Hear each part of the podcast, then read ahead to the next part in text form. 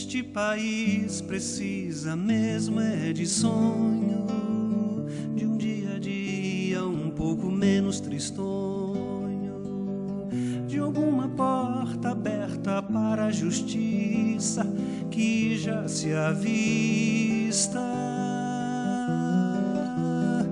de uma janela que não tema a clareza da luz do sol que vem com toda certeza. Afugentar o medo, a morte, a mentira e nossa pobreza. Um novo imenso grito de independência, pé no chão e a mão sobre a consciência, a fé no coração e aquela inocência não mais perdida.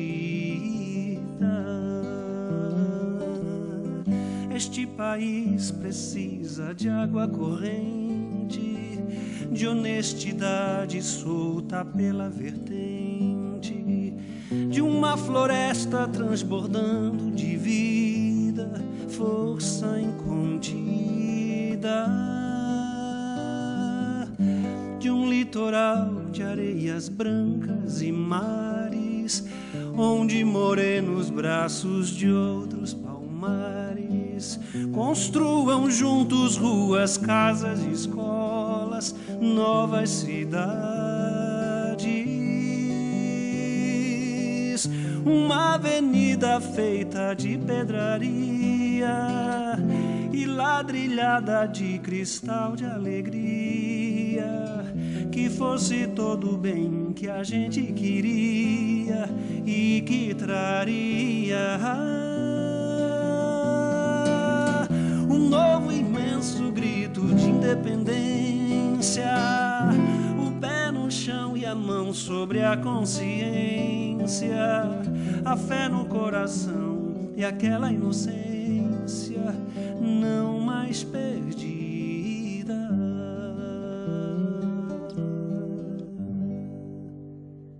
Podemos dizer amém? Descobri essa canção essa semana desse compositor e poeta chamado Gladir Cabral. E existe outras composições, mas essa composição chama Este País. De certa maneira, através da linguagem poética, nesses dias que antecede as eleições para presidente da República, senadores, deputados federais, deputados estaduais, governadores, exige de nós cristãos uma consciência política, exige de nós que alinhemos essa nossa consciência política a uma espiritualidade cristã autêntica.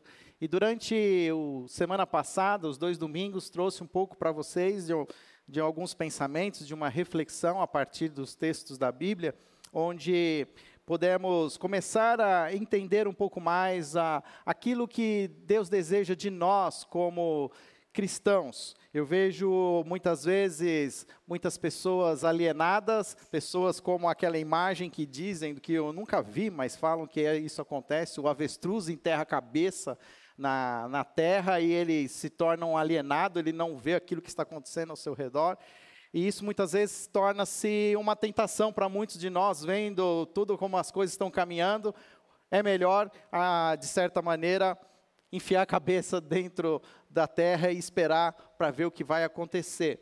E, ao mesmo tempo, entender qual é o nosso nível de participação, quanto que devemos nos engajar, o quanto que somos chamados a participar da, da vida política. Eu tenho entendido a política a partir da origem da sua palavra. Política, ela vem da palavra grega polis, que dá sentido à cidade. Viver na cidade, viver nas suas diversas é, esferas, conviver com pessoas dentro dessa sociedade, isso é de fato uma vida política. Nós, a partir da, daquilo que nós vemos nas mídias, nos telejornais, nós acabamos ficando com uma definição é, antipática de política, mas política é, é, essa atitude com a cidade, com o querer viver a vida ao, junto com as pessoas e, e essas e, e, viver com as pessoas vai exigir política, vai exigir que nós tenhamos muitas vezes um jogo de cintura. Há um, sempre uma tensão entre os relacionamentos. Nenhum relacionamento é um relacionamento estável, onde você imagina que todos nós somos pecadores, salvos em Cristo Jesus. Estamos é, já fomos salvos, estamos sendo salvos e seremos salvos, mas ainda existem em nós, muitas vezes, tensões internas e essas tensões acabam, de certa maneira, também, muitas vezes, alcançando o meu próximo e isso se torna uma questão até mesmo política que devemos entender e agir. Quando comecei semana passada, a, a, falar sobre esse tema, eu já trouxe aqui um pouco daquilo que eu entendo que deve ser a nossa participação, como ela deve acontecer. E, em primeiro lugar, entendo que nós precisamos respeitar e apoiar a liberdade de expressão e opinião. Porque se existe alguém que tem opinião nesta terra, é os evangélicos. Se tem alguém que tem opinião, é o crente. Não estou entrando no mérito se é uma boa opinião, se é uma opinião ruim. Mas da mesma maneira como nós queremos ter as nossas opiniões, nós precisamos respeitar a opinião do outro. Precisamos entender que existe liberdade de expressão. O que vivemos hoje tem a ver com esse Estado democrático de direito que nos dá a liberdade de abrirmos as nossas portas e pregarmos a salvação em Cristo Jesus. E se temos essa liberdade, precisamos respeitá-la e precisamos permitir e defendê-la para que todos possam ter a sua liberdade de expressão. Ao mesmo tempo, é bom e é prudente analisar de maneira mais ampla todos os temas de grande importância para a agenda política do Brasil nos próximos quatro anos é interessante porque você vai ouvindo as, as mídias e as mídias também têm as suas tendências, a, os formadores de opinião, eles têm alguma, de alguma maneira uma, um caminho e você começa a ver ali, né, a, se colocando, é, mas não se fala nada sobre a mulher no, no, programa, no programa político, não se fala nada sobre aborto, o fato é que nós precisamos aprender a olhar e, estudar as pessoas que nós estamos, de alguma maneira, pelo voto, colocando para nos representar nessas esferas políticas. É um papel nosso. Eu não posso simplesmente, desculpa, ser convencido a votar em alguém por uma mensagem no WhatsApp. Eu preciso buscar, entender e ler olhar essas plataformas políticas. A gente tem essas oportunidades, o que a gente, a gente tem é preguiça. E eu falo mais uma coisa: a gente já não lembra mais em quem votou, a não ser por presidente da República, que de certa maneira agora tem um descolamento. Aquilo que acontece para os candidatos a presidente não é a mesma realidade que acontece com as outras, os outros candidatos. Existe um descolamento nessa eleição para presidente, mas o fato é que nós não sabemos. E faço meia culpa minha também, porque se eu for pensar, eu já nem lembro mais quem que eu votei para senador nas últimas eleições.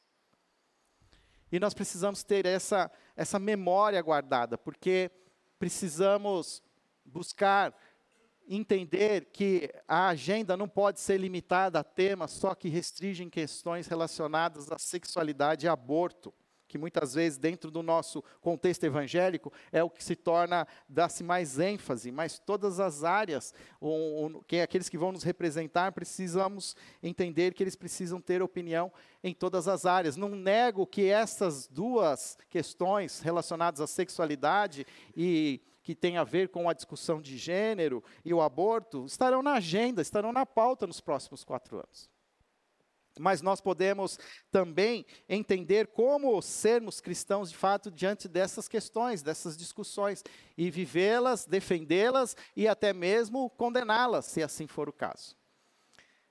Domingo passado nós falamos sobre então essa agenda que Deus propõe, uma agenda baseada no Salmo 146. O Salmo 146, ele pode ser ali para nós um guia de uma agenda de Deus. Deus tem uma agenda, o reino de Deus tem uma agenda, ele deseja alcançar as pessoas. Ele, Deus tem um partido. Talvez você não tenha entendido isso ainda, mas Deus tem um partido. Eu lembro uma vez que eu conversei com uma, um casal e eles estavam se separando, na verdade já decidiram pela separação.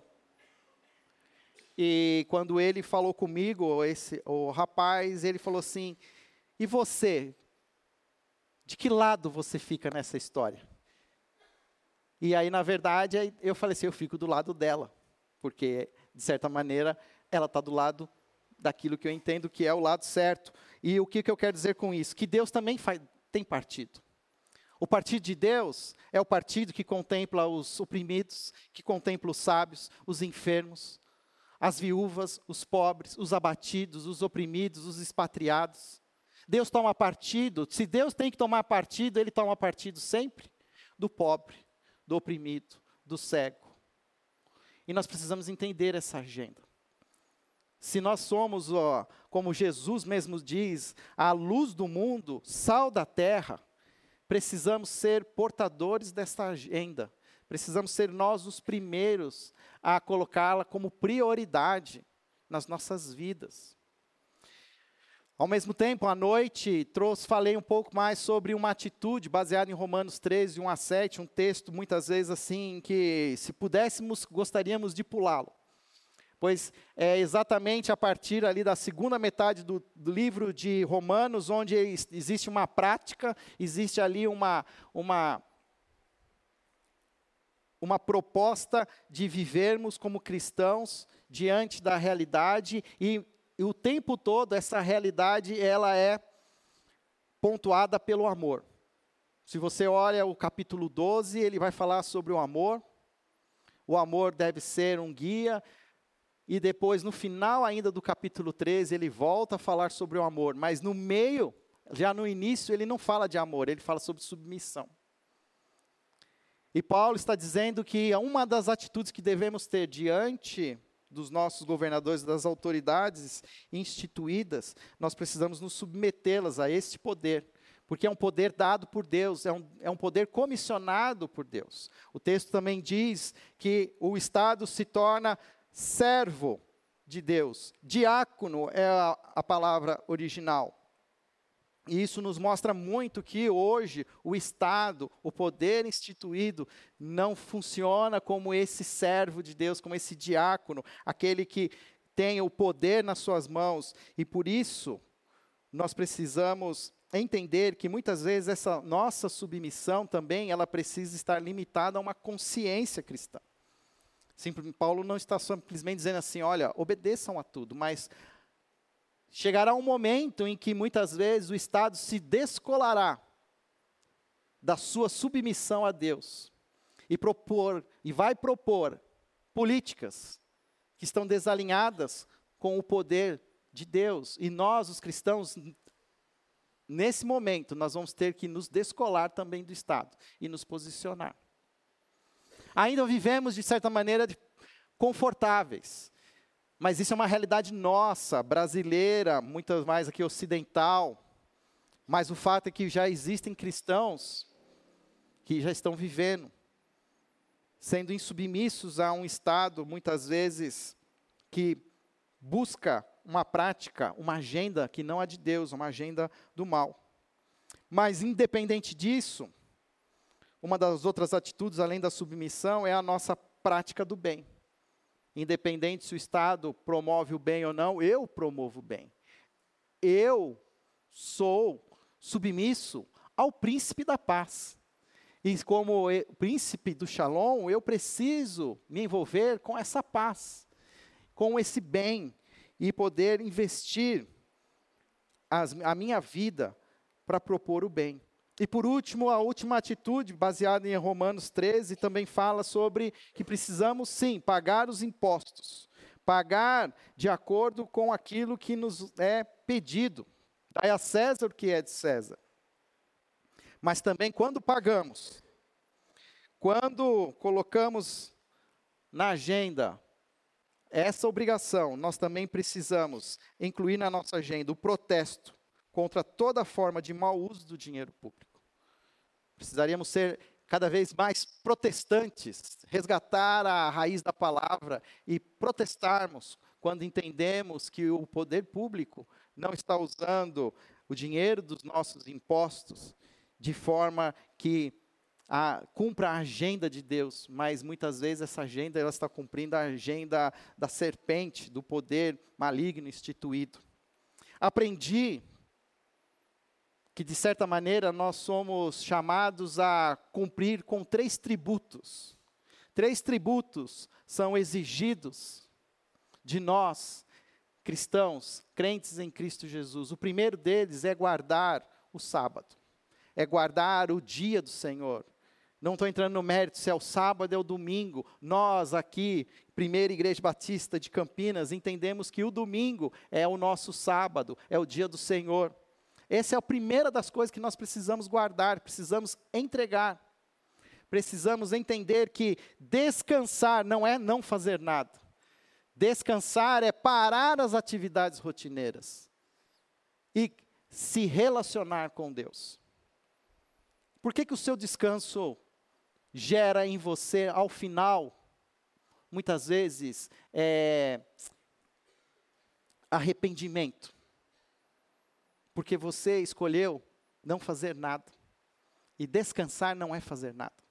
Descansar é buscar a presença de Deus, se relacionar com esse Deus. Por isso eu fico feliz de ver vocês aqui hoje. De certa maneira, vocês já estão cumprindo com um dos tributos, passando esse tempo na presença do Pai. Mas existe um outro tributo, a Bíblia também vai trazer, no Antigo Testamento, a, o enfoque era muito maior sobre o dízimo. Nós hoje entendemos que o dízimo, ele é para nós, assim, é um caminho, para um ponto de partida. Mas gosto de enfatizar, 1 Coríntios, cada um dê conforme tem seu coração, sem pesar e por, nem por obrigação, mas com alegria, pois Deus ama quem dá com alegria. É um tributo, precisa ser cumprido. E por último, não menos importante, o tributo às autoridades, o governo. Se César pede, a César deve ser dado. Se César vai usar para políticas públicas de saneamento básico, ok, glória a Deus. Se César usar para orgias, para festas, o Salmo 146 termina que o Senhor pune os injustos não é a minha vingança. E toda vez que eu deixo de pagar imposto e me justifico dizendo que o meu dinheiro não é investido, eu estou me colocando como Deus. Porque eu estou querendo fazer a justiça. E nós não fomos chamados para fazer justiça. Nós somos chamados para o amor. Nós somos, de novo, submissos, submissos ao príncipe da paz. E aqueles que não vivem debaixo da paz do Senhor, se verão com esse mesmo rei, que também é um rei justo, é um rei forte, é soberano, é majestoso, e todo joelho se dobrará diante dele. Seguimos em frente para refletir e praticar. Se você já escolheu em quem pretende voltar, faça isso com consciência e guarde bem os nomes. Cobre busque entender. Eu estou tentando fazer um exercício, principalmente com relação a, a, aos cargos da, de deputado e senador, que eu gostaria de poder ter acesso a essas pessoas. Que com dois ou três contatos, é, é possível falar e chegar até eles, de uma maneira que eles possam saber aquilo que eu penso deles. E desejo que eles sejam diante do, diante da, da política do nosso, do nosso Estado. Caiu a apresentação? Opa! Deixa eu ver se eu tenho aqui o rascunho.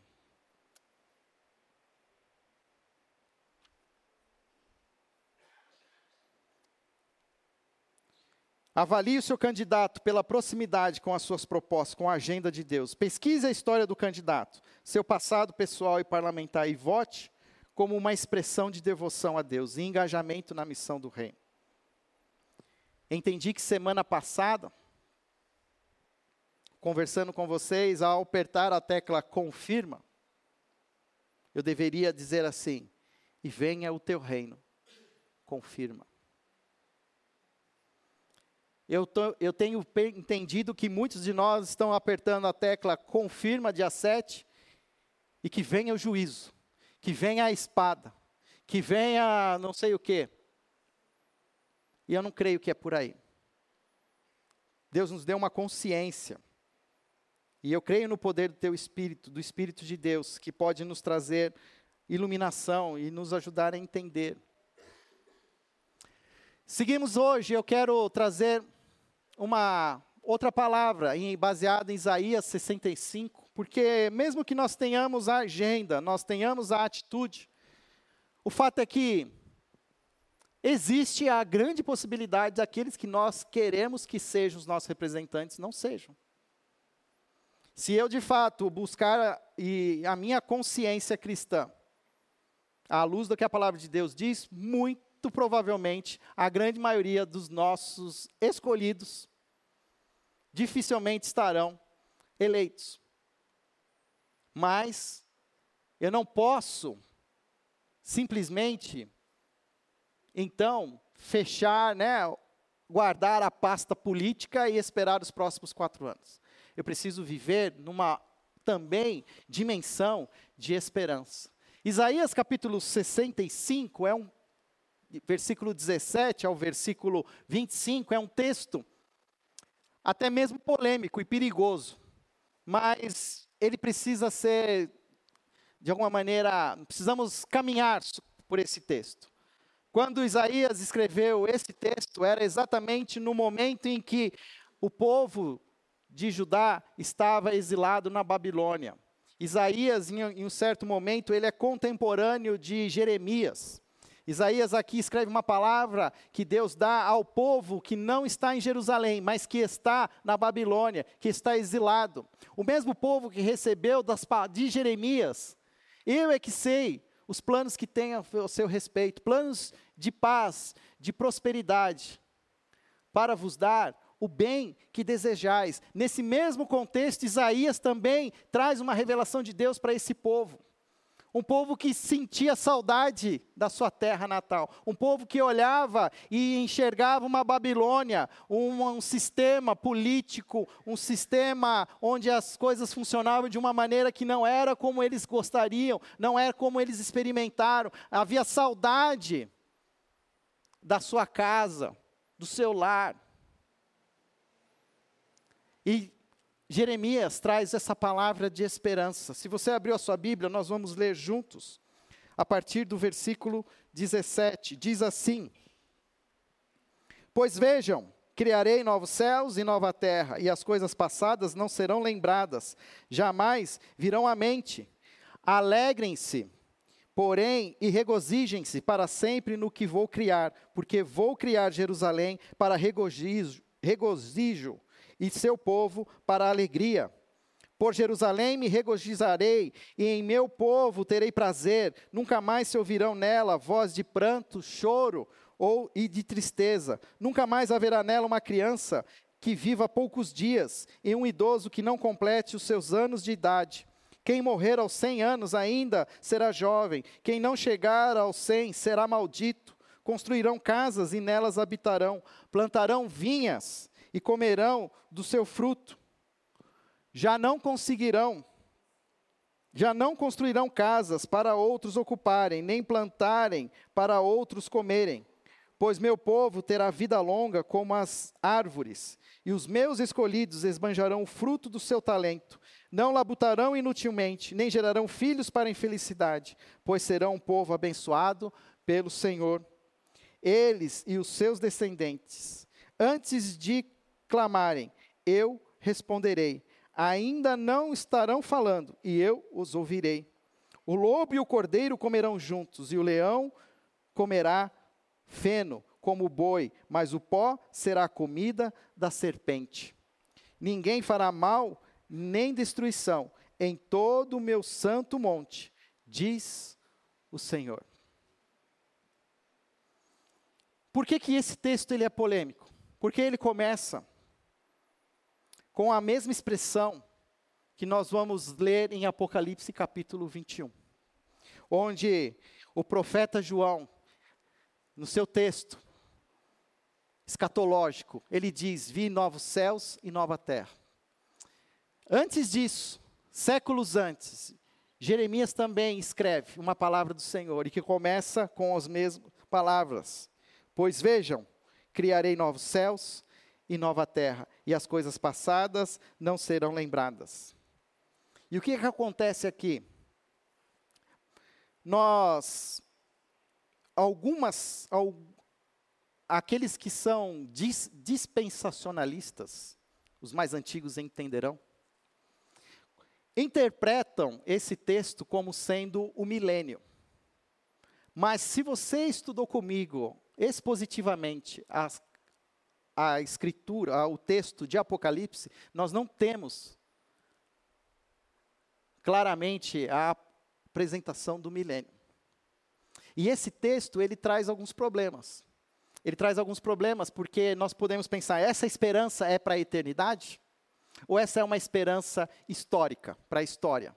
Eu posso considerar que ela é uma esperança que eu vou viver ou é uma esperança que eu só vou contemplar na eternidade? Os dois lados parecem difíceis, porque de certa maneira nós vamos ver aqui que se eu penso na eternidade, como é que eu resolveria o problema de que no versículo 20 diz que nunca mais haverá nela uma criança que viva poucos dias e um idoso que não complete os seus anos de idade quem morrer aos 100 anos ainda será jovem. E até onde nós entendemos, eternidade significa que não há morte.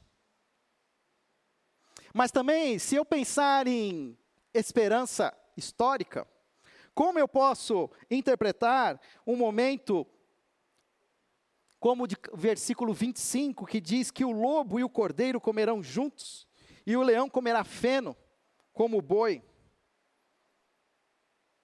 Quem assiste National Geographic sabe que isso não acontece. Historicamente, biologicamente, existe uma cadeia alimentar. E o que o texto está dizendo aqui é que vai existir uma né, nivelação nessa cadeia alimentar. Qual é a, a minha, o caminho que eu desejo que a gente entenda nesses poucos minutos que me restam? Que nós entendamos esse texto não pensando, isso é uma esperança histórica ou uma esperança eterna, mas que nós entendamos como sendo uma esperança histórica e uma esperança eterna. É mais difícil, cria tensões. Mas é essa a mesma tensão, é essa mesma frustração que nós temos quando queremos viver a vida cristã Sabemos o que temos que fazer, mas muitas vezes fazemos o que não queremos. Entendemos os valores do reino, entendemos quem é o príncipe da paz, mas muitas vezes fazemos guerra. Mas o que eu preciso entender, talvez para trazer um pouco mais de luz, é a natureza do reino de Deus. Nós precisamos entender que a natureza, o reino de Deus é eterno. O reino de Deus sempre existiu. Deus sempre reinou. Quando ele se ele se revela a Moisés, Moisés pede um nome. O nome define, o nome põe limites em quem é aquela pessoa. Quando eu me chamo Fábio, eu me chamo Fábio, eu não me chamo Henrique, eu não me chamo João, eu só me chamo Fábio. E Deus não tem um nome que o defina. Por isso ele diz: Eu sou. Eu era, eu continuo sendo e eu serei. A natureza, de Deus é eterna, não tem fim. E o seu reino também não tem fim, não tem começo e nem fim. Quando nós vemos a Gênesis 2, a, a criação, Gênesis 1 e 2, a criação, a, a intervenção de Deus sobre o caos, nós temos uma primeira manifestação histórica do reino de Deus. O reino de Deus promove luz aonde há caos. O reino de Deus traz a beleza exagerada, extravagante. Certo, Marcos? Aonde existia trevas. Essa é a primeira intervenção da história do reino. O reino começa a ser revelado na criação de Deus. Mas o fato é que existe um momento, há 2018 anos atrás, aproximadamente, lá em Belém, onde o reino se revela através de uma pessoa. Nasce um bebê.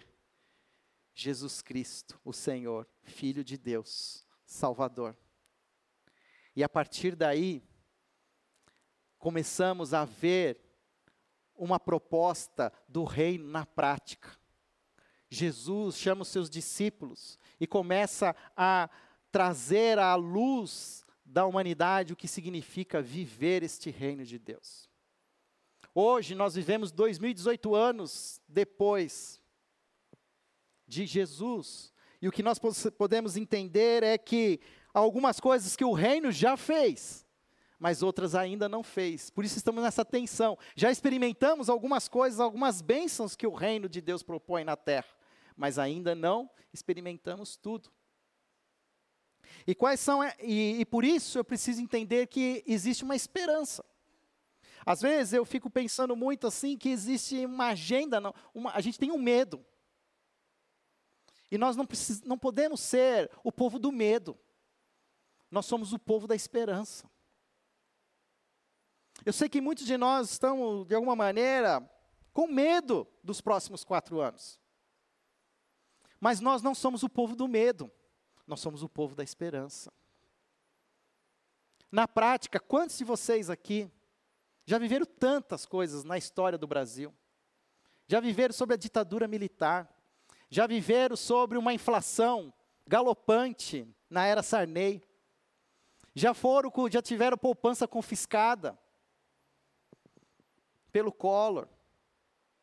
Colocaram o coração nas propostas do Lula. Estamos aqui. Dia 7 de outubro, nós vamos celebrar 120 anos da primeira igreja batista de Campinas. 120, não, 118. Eu já estou pensando que eu vou fazer no 120. Eu estou já mas percebe que nós, porque olhamos para trás, nós podemos ter esperança. Apesar de todos os homens e mulheres que já assumiram poderes aqui na terra, a igreja do Senhor continua viva e atuando. E essa deve ser a nossa política.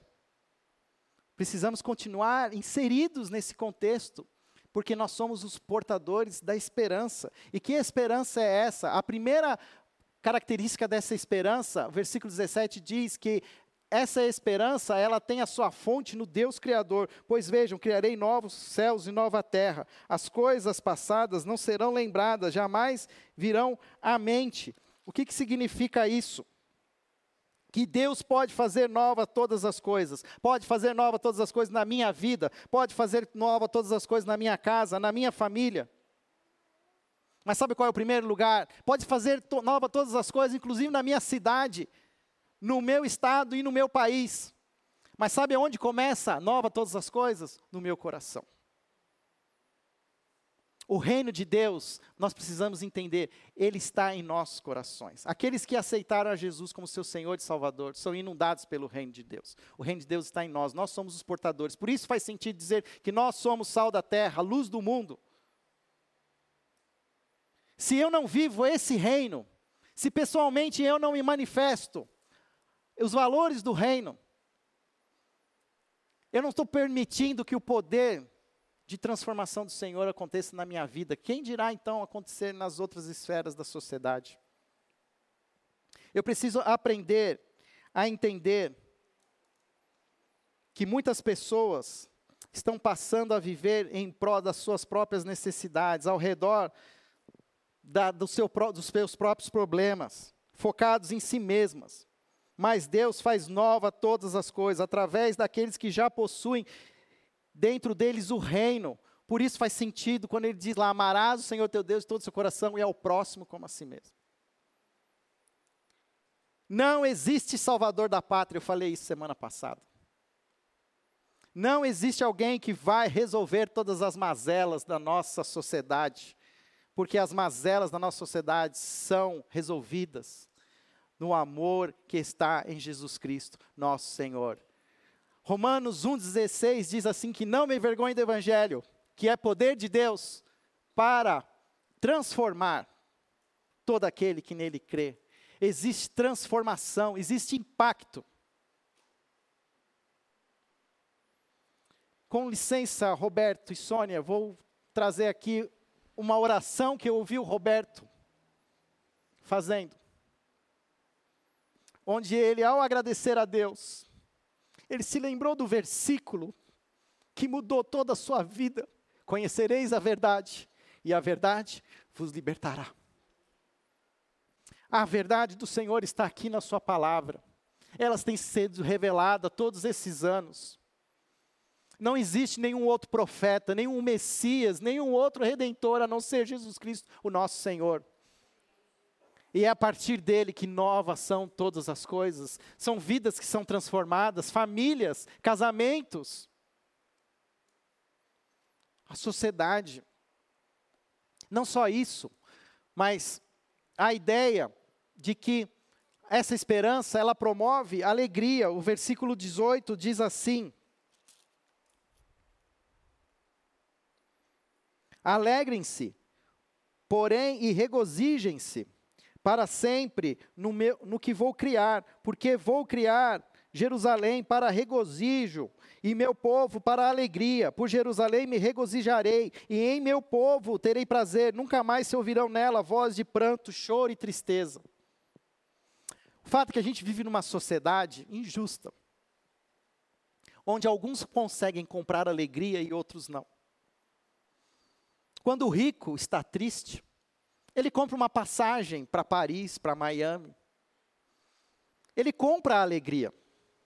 Quando o rico está frustrado, ele vai passar o dia no shopping Guatemi e vai se encantar com as coisas e comprar coisas que deem para ele, mesmo que seja uma alegria momentânea.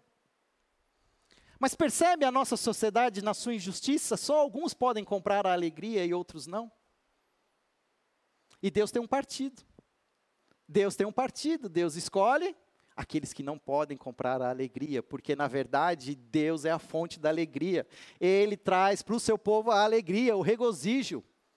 Nós precisamos ser as pessoas que têm as faces alegres, felizes. As pessoas andam nos ônibus, todos eles sérios, com semblante fechado. As pessoas caminham na rua de cabeça baixa, olhando para os seus smartphones, tropeçando pelas calçadas irregulares da nossa cidade. A cidade não tem alegria, poucos conseguem comprá-la. Mas existe uma alegria que nós conhecemos e nós precisamos experimentá-la e vivê-la e reparti-la. Como é que as pessoas estarão nos buscando, estarão, saberão que nós temos alguma esperança e somos muitas vezes os mais caras amarrados da sociedade? Somos os bicudos, os sisudos, os que não podem nada, o que tudo está errado. Precisamos rever o que nos dá esperança. A esperança promove a alegria. Próximo, acho que eu desliguei aqui. A esperança promove vida com qualidade, versículo 20. Aí faz sentido você olhar. Nunca mais haverá nela uma criança que viva poucos dias e um idoso que não complete seus anos de idade. Quem morrer aos 100 anos ainda será jovem, e quem não chegar aos 100 será maldito que significa isso? Que já podemos hoje experimentar muitas dessas bênçãos, dessa longevidade, de vivermos, de, de entendermos que à luz do Evangelho, a nossa sociedade evoluiu nesse sentido. E que, como igreja, nós precisamos continuar combatendo a, a mortalidade infantil, combatendo a, a, o maltrato ao idoso. Semana que vem, dia 30 de setembro, véspera do Dia Internacional do Idoso, no dia 30. E eu estou chamando aqui idoso do antigo, do vintage, do old school, de uma maneira bonita. Tá? Não estou aqui desmerecendo quem está na terceira idade, muito pelo contrário, respeito muito, admiro. Nós vamos fazer um culto especial, dia 30 de setembro, no domingo da manhã, às 10h30. Um culto em homenagem aos nossos veteranos usando os mesmos temas que a sociedade civil. Se é então para nós trazermos, reforçar a importância de vivermos com qualidade na terceira idade, vamos fazer isso aqui na igreja. Vamos fazer um culto em homenagem aos veteranos. Convide seus amigos. Coloca lá, hashtag old school. Eles vão entender. Mas vamos celebrar. Vamos trazer vida. Às vezes eu vou almoçar aqui durante a semana e eu vou a pé. Aí eu olho aqui o meu relógio, ele conta os passos. Aí eu vejo que eu estou com os passos, assim, muito poucos. Eu falo, ah, então vou dar uma volta, né? Comi muito, comi meio quilo de carne, aí tem que dar uma volta. Aí vai andando aqui pelo Guanabara, aqui, pela Jardim Chapadão. O que tem de casa fechada? O que tem de imóvel fechado? E eu tenho pensado uma coisa, pode ser uma ideia maluca, mas eu acho que em algum momento nós como igreja nós vamos ter que ter alguma, dessas, alguma dessas casas. Serão as nossas casas de acolhimento aos veteranos, àqueles que de alguma maneira não podem ser acolhidos por família, por diversas necessidades, mas eu acho que esse é um papel nosso. De fazermos isso. Os luteranos fazem isso de uma maneira tão linda lá em São Leopoldo. Eu conheci a casa das diaconisas. Dá vontade de morar lá de tão lindo que é o lugar. A gente pode fazer isso aqui. Isso sabe que eu, eu acho que a gente faz? A gente terceiriza o reino para o Estado.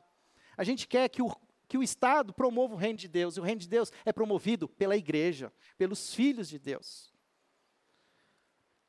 Uma esperança que promove justiça e igualdade. O versículo 21, então, vai trazer: Construirão casas e nelas habitarão, plantarão vinhas e comerão dos seus frutos já não construirão a casas para outros ocuparem, nem plantarão para outros comerem. Nós vivemos uma sociedade onde aqueles que constroem as casas não moram nas suas, nessas casas. Aqueles que fazem a comida, a alta gastronomia, não usufruem dessa gastronomia. Nós precisamos inverter esse. Eu sei que eu vou estragar a economia doméstica. Mas sabe, todos nós, talvez os mais abençoados pelo Senhor, tem lá uma secretária do lar. Mas essa secretária do lar, muitas vezes, ela está debaixo de uma política da serpente de subjugação econômica. Porque trabalha, trabalha, trabalha, trabalha, trabalha, trabalha, trabalha, trabalha, trabalha, trabalha, trabalha e morre trabalhando. E nós, como cidadãos do reino, podíamos olhar para essas pessoas. O que eu posso fazer para contribuir para que ela prospere, porque ela consiga ganhar algo mais, ganhe competências? Vamos perder as empregadas domésticas, mas o reino ganha. O reino ganha. Nós vivemos, a, a herança brasileira é uma herança de coronelismo. Todo mundo quer ser coronel. Todo mundo quer ser servido, porque tem uma herança católica também que fala que trabalho é castigo. Então só pode trabalhar quem não pode pagar. Quem tem dinheiro não pode trabalhar. E trabalho não é castigo. Pedro e o Felipe falaram aqui no mês de agosto: trabalho é dádiva de Deus, é um chamado divino. Deus nos chamou para fazermos obras, construirmos, plantarmos, cuidar, zelar, sonhar, criar, promover. E temos, cada um de nós somos chamados. Precisamos achar o nosso chamado e permitir que as pessoas também encontrem os seus chamados e não continuem subjugadas a um sistema opressor de mão de obra barata. Uma esperança que incentiva a espiritualidade. O versículo 24 diz assim: Antes de clamarem, eu responderei. Ainda estarão falando e eu os ouvirei. O que significa isso? Que se começarmos a viver de fato essa esperança na prática, isso vai gerar o bom perfume de Cristo. As pessoas começarão a perceber. E elas começarão a se sentir atraídas por isso. E elas vão querer saber qual é a fonte da sua esperança. Por que você sorri? Por que você faz isso? Por que você permite se perder um bom empregado? Porque nós vivemos uma contracultura. Para ir mais rápido, uma esperança que promove a paz e a reconciliação. Versículo 25 então diz: O lobo e o cordeiro comerão juntos, e o leão comerá feno como o boi. Mas o pó será comida da serpente que significa essa primeira parte?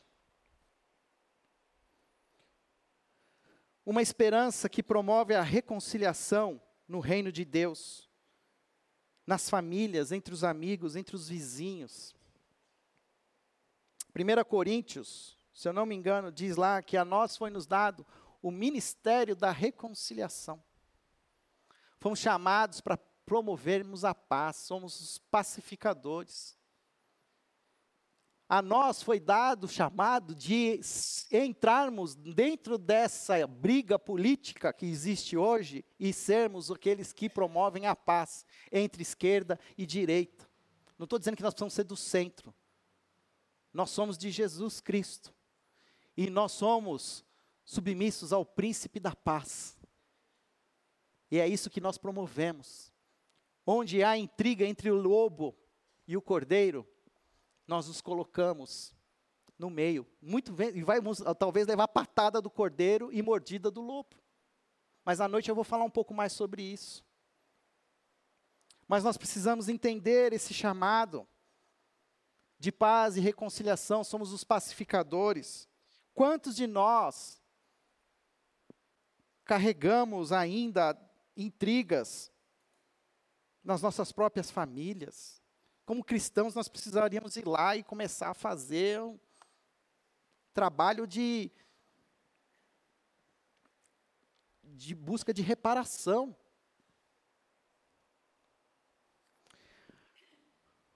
Por último, essa esperança condena o mal, versículo 25, a última parte. Ninguém fará nem mal nem destruição em todo o meu santo nome, diz o Senhor. Essa esperança que condena o mal, precisamos tirar da nossa cultura outra outra síndrome que nós temos, que é a síndrome do cara legal. Nós queremos ser legal com todo mundo. E muitas vezes nós estamos sendo legais com quem está sendo maldoso. E nós precisamos aprender a confrontar, a declarar o que é injusto. No Antigo Testamento, os antigos profetas ocupavam os seus lugares e acusavam a injustiça. Eles eram tão ousados que eles acusavam até os sacerdotes, que é aqueles que representavam a religião, dizendo que eles não eram mais pastores, mas estavam sendo tosqueadores de ovelhas. Esse é um papel dado a todos nós, somos sacerdotes, né, universais, assim, são todos, o reino está em nós, precisamos confrontar essas pequenas mazelas, essas injustiças do dia a dia, condenar o mal, pedir justiça, incomodar.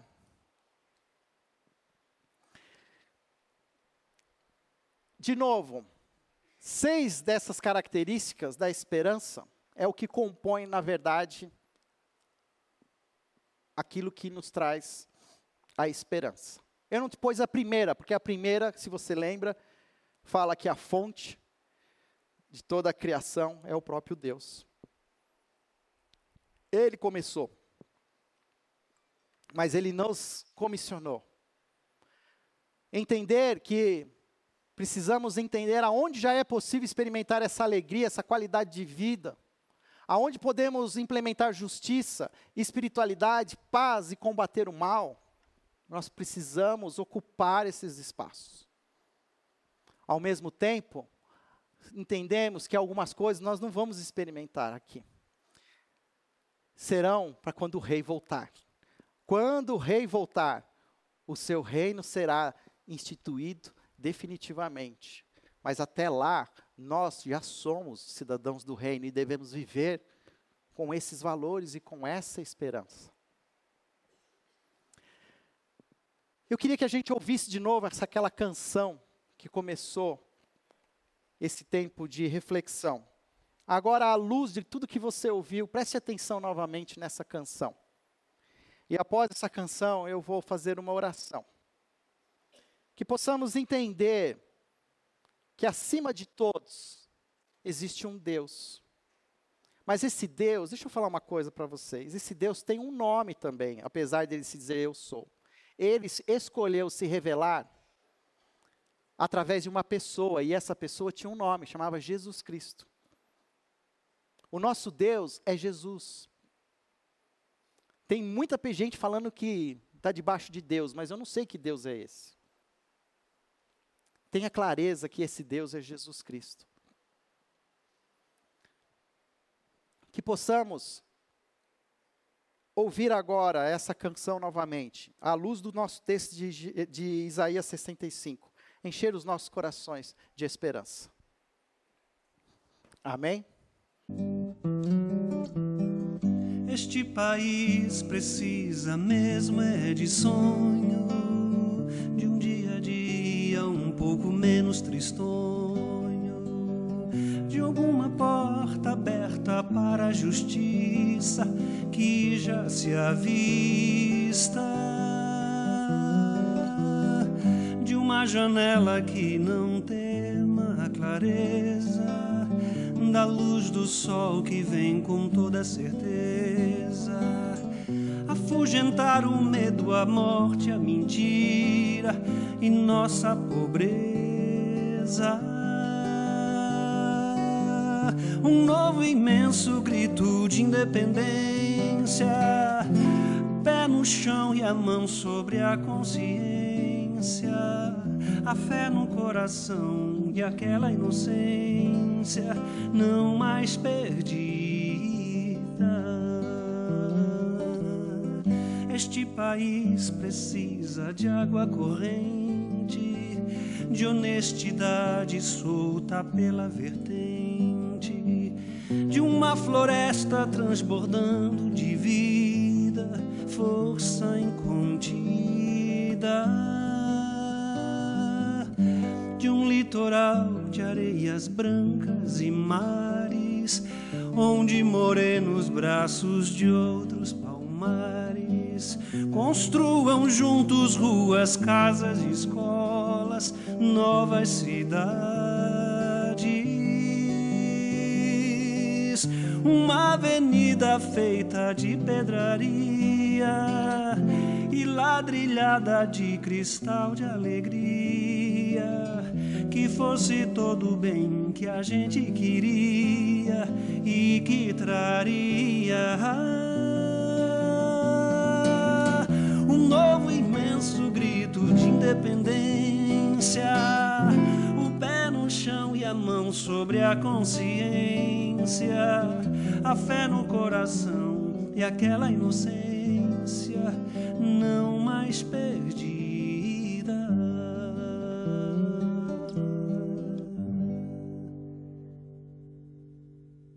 Este país precisa mesmo é de sonho, de um dia a dia um pouco menos tristonho, de alguma porta aberta para a justiça que já se avista. E o próprio Jesus Cristo se identificou: Eu sou a porta. Aquele que entrar por mim encontrará descanso. Que possamos entender quem somos em Cristo Jesus. A porta da esperança que existe para essa nação, na verdade, já habita em nossos corações. E ela tem um nome, se chama Jesus Cristo de Nazaré. Obrigado, Senhor, por essa manhã, pelo aquilo que o Senhor fez aos nossos corações. Queremos continuar refletindo, queremos, Senhor, continuar sendo alimentados pela tua palavra. Por isso, Senhor, como o Salmo 119, 111 diz: Guardei as tuas palavras em meu coração para não pecar contra ti. Que o Senhor guarde, o Senhor, com a tua boa mão, a tua palavra em nossos corações. Possamos, Senhor, entender a, a, de, de fato, não com os nossos olhos, mas com os teus olhos, aquilo, os teus projetos, projetos para as pessoas, para o próximo. E que possamos também, Senhor, olhar para esses candidatos e com muita consciência e fé no coração, como diz a própria música, possamos escolhê-los, ó Pai, alinhados ao teu reino. Porque queremos terminar essa oração dizendo: Venha a nós o vosso reino, seja feita a sua vontade. Amém.